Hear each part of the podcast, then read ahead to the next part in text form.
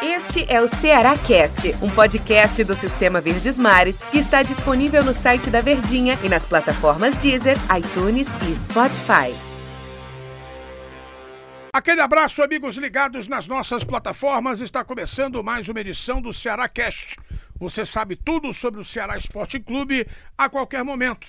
Tá de bobeira? Tá indo para o trabalho, tá voltando para casa? Você curte o que de mais importante acontece na vida do alvinegro mais querido do estado. Aqui pelo Sistema Verdes Mares de Comunicação. Ao meu lado, o comentarista que canta o jogo, uma das estrelas dos craques da Verdinha. Tudo bem, Daniel?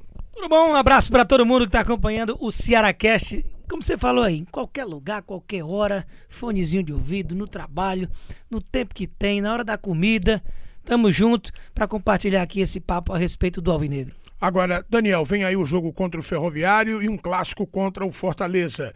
Existe a expectativa do Argel Fux, quem sabe, mesclar a equipe, colocar jogadores estando regularizados, ainda o Lima, o Martan e o Matheus Gonçalves não foram regularizados, mas com a expectativa de jogadores regularizados poderem começar jogando. Eu falo do, do Rafael Sobes, né, Leandro Carvalho, jogadores que estão à disposição do treinador alvinegro. Você acha uma boa? A temporada vai ser longa, uma semana de clássicos? Como é que você avalia? Além de uma boa, é necessário. Na verdade, boa seria a gente ter um calendário em que as equipes pudessem estar sempre com a sua qualidade máxima dentro de campo, sem que houvesse tanto desgaste físico. Pensando no clássico, é muito difícil que você repita três jogos seguidos uma base. E o que é que isso representaria? Você ter que escalar no meio de semana contra o Ferroviário, a, basicamente a mesma equipe que entrou em campo contra o Freire Paulistano. Tem a questão de um lado positivo porque você dá mais entrosamento a uma equipe praticamente nova, com a maioria delas é, é, de jogadores que acabaram de chegar, que nunca jogaram juntos. Então você precisa de um tempo. Mas por outro lado, pensando na condição física, que é o que mais joga contra em início de temporada, você precisa estar tá o ideal no clássico, né? o melhor possível, o mais próximo do 100%. E para isso é necessário dar uma tranquilizada no meio de semana. Deve haver uma mescla, não acredito que vá trocar todo mundo, mas pelo menos aí cinco, seis mudanças eu imagino que o Argel Fux vai proporcionar para esse clássico das cores. Até porque, com todo respeito ao Ferroviário, até agora não mostrou que faria páreo duro a equipe do Ceará, mesmo que inclusive jogasse com um chamado time alternativo. E também a gente sabe muito bem que vai ter que se esforçar muito, mas é querer muito e ter um dos piores inícios de temporada da sua história para a equipe do Ceará acabar vacilando, digamos assim, ou ficar mal colocada nessa fase ou porventura nem se classificar. Isso não deve acontecer. Então, como você pode postergar um pouco mais essa questão do Campeonato Cearense?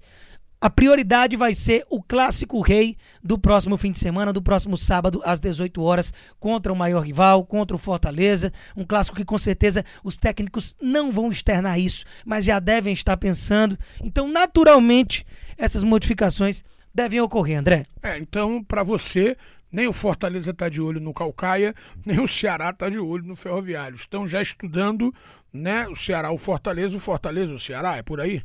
Não, não tá nem aí, é, é complicado. A gente sabe que. O meio termo. Jogo a jogo, você precisa pensar, você tem que tomar cuidado, você tá lidando com uma agremiação que tem muita paixão. Pelo lado do Ceará vai ser o reencontro com a torcida.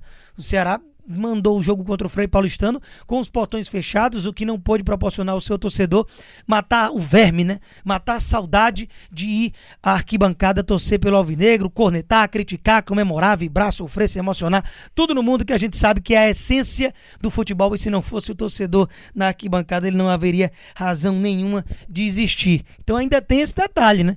De você querer brindar o seu torcedor com uma atuação minimamente razoável. Mas é lógico, venhamos e convenhamos, de que a prioridade, se a gente puder botar daqui para cinco, seis dias, é o clássico. É verdade. Agora, você, pelo, pelo você que acompanha futebol, você viu Ceará e Frei Paulistano, algum setor da equipe lhe preocupa? Preocupar. Ou apenas uma... a, a, questão física? Exatamente. Preocupar é uma palavra forte, mas o que, é que chama a atenção negativamente, além do todo, que foi, digamos, o time cair, desmoronar fisicamente, que foi o que aconteceu na segunda etapa, aliado ao que eu até venho comentando na programação esportiva aqui do Sistema Verdes Mares, seja no Globo Esporte ou aqui na, na Verdinha, nos nossos podcasts, nas plataformas digitais, que eu acredito que houve uma orientação do Agel por perceber um nível fraquíssimo técnico do seu rival, que era o Frei Paulistano, e deu uma tirada de pé além da conta e antes da hora. Porque fisicamente, a gente sabe que os times morrem ali com 20, 30 minutos do segundo tempo. Às vezes a equipe prega quando o preparo físico não está em dia. Muito a questão de início de temporada, normalmente, né? Porém, não voltando do intervalo. O Ceará voltou do intervalo, com cinco minutos de segundo tempo, o Frei Paulistano já havia rondado a área ali por duas vezes. Em nenhum momento houve sequer um ímpeto de puxar uma transição mais veloz. O Rogério foi um jogador que faltou demais. Muitas vezes eu esquecia que o Rogério estava em campo. Me parece que ele fisicamente é o que estava mais desgastado nesse confronto. Mas enfim, eu comecei esse raciocínio para falar aqui de preocupação não existe muita coisa porque a maioria você coloca na questão física. Mas o Ceará tomou dois gols de bola parada. Dois gols de bola aérea, por cima. Apesar de jogadores altos, os que balançaram as redes, você não pode, no início de temporada, é, tá tomando gol bobo dessa forma. Na verdade, no início de temporada é quando mais pode, mas o ideal é que você não leve gols de forma repetitiva e num fundamento que normalmente é o mais treinado pelas equipes durante os treinamentos, que é parar jogo, bola aérea, treinar defesa, saída de cabeçada de zagueiro, comunicação com o goleiro. Então, além da questão física, que para isso eu não atribuo como justificativa, vai para a questão do entrosamento. O Ceará tem um lateral esquerdo que fez sua estreia, um zagueiro que fez sua estreia e um goleiro que estava atuando pela primeira vez num jogo oficial com a camisa do clube. Então, se a gente colocar Praz, Bruno Pacheco, Thiago Panhussá, ambos debutando com a camisa alvinegra, todos os três, né? É, dá pra gente colocar na conta de que falta conversa, falta conhecimento, não jogaram juntos, essa coisa toda que não é balela, mas não é também não é desculpa.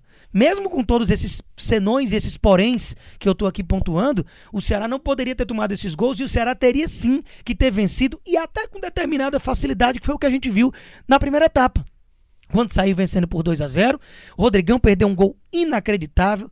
Vina, que foi o melhor em campo e jogou muito, também perdeu um gol inacreditável. Mas deixou dele. Isso sem contar nem o do Leandro Carvalho, praticamente no último lance, que foi outro gol que não se pode perder. Ainda mais ele, que é um jogador que precisa urgentemente resgatar o seu bem-querer e a sua identidade, que o fez ser tão bem quisto pela torcida alvinegra pela diretoria de ter tentado todas as formas contratar até conseguir, como fizeram na temporada passada, e ele não deu resposta.